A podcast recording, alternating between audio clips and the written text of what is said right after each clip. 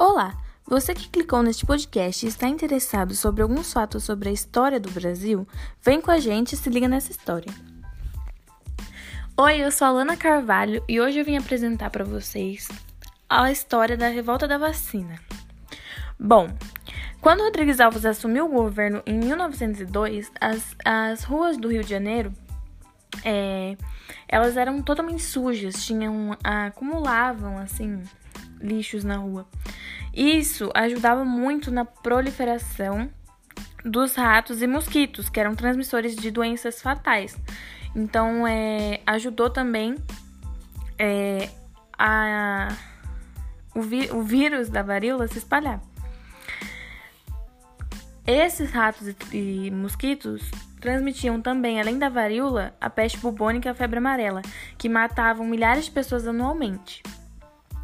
O que, que houve então? Ele propôs, aliás, se decidiu a sobre a reurbanização é, da cidade do Rio de Janeiro.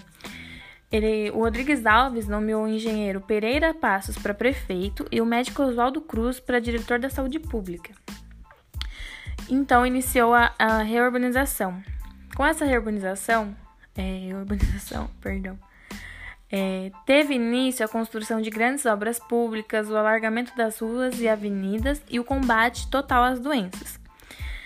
Porém, essa reurbanização sacrificou as camadas mais pobres. Então, assim, é, algum, a, as pessoas mais pobres foram desalojadas, é, os casebres foram destruídos e os cortiços também.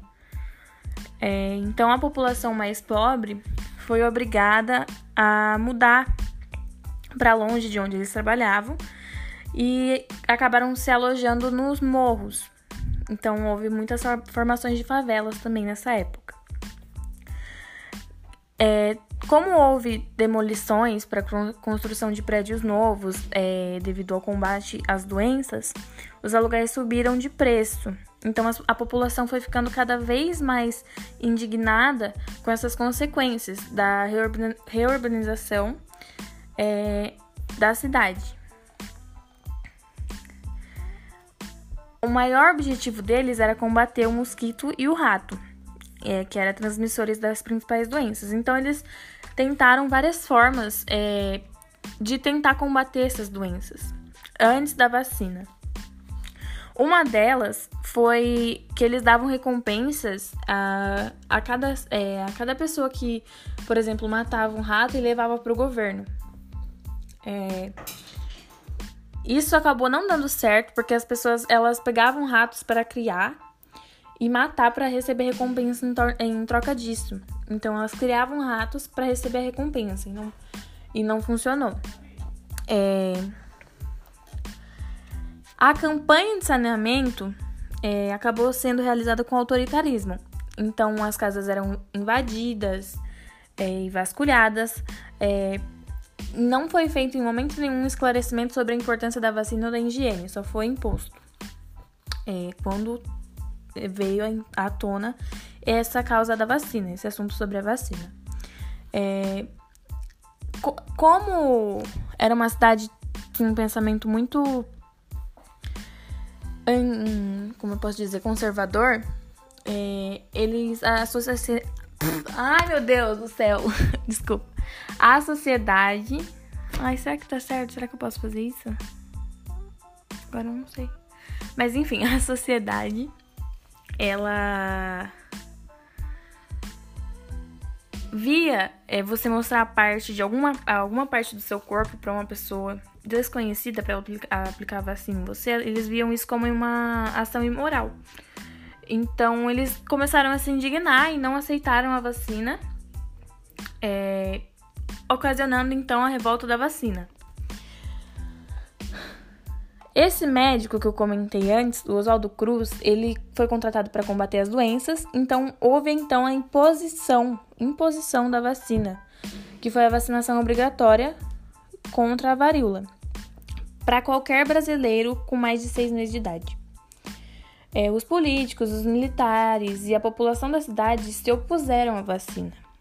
Então, e até a imprensa, na verdade, é, é, lidou muito mal com Oswaldo Cruz, faziam até charges, é, ironizando o, a vacina, de, com o intuito de querer dizer que a vacina não era eficaz, né? É, então houve aí a revolta. É, teve gente assim que ficou, foram para as ruas, né? Foram para as ruas entre 10 e 16 de novembro, na principal avenida do Rio de Janeiro, que hoje em dia é o, a Avenida Rio Branco. E, mas essa vacina foi. continuou sendo imposta na sociedade. É, então, os, é, os, os vacinadores, acho que eu posso falar assim, eles invadiam as casas das pessoas para dar a vacina à força. É, porque as pessoas não aceitavam de jeito nenhum a vacina. Teve até apoio dos militares essa revolta.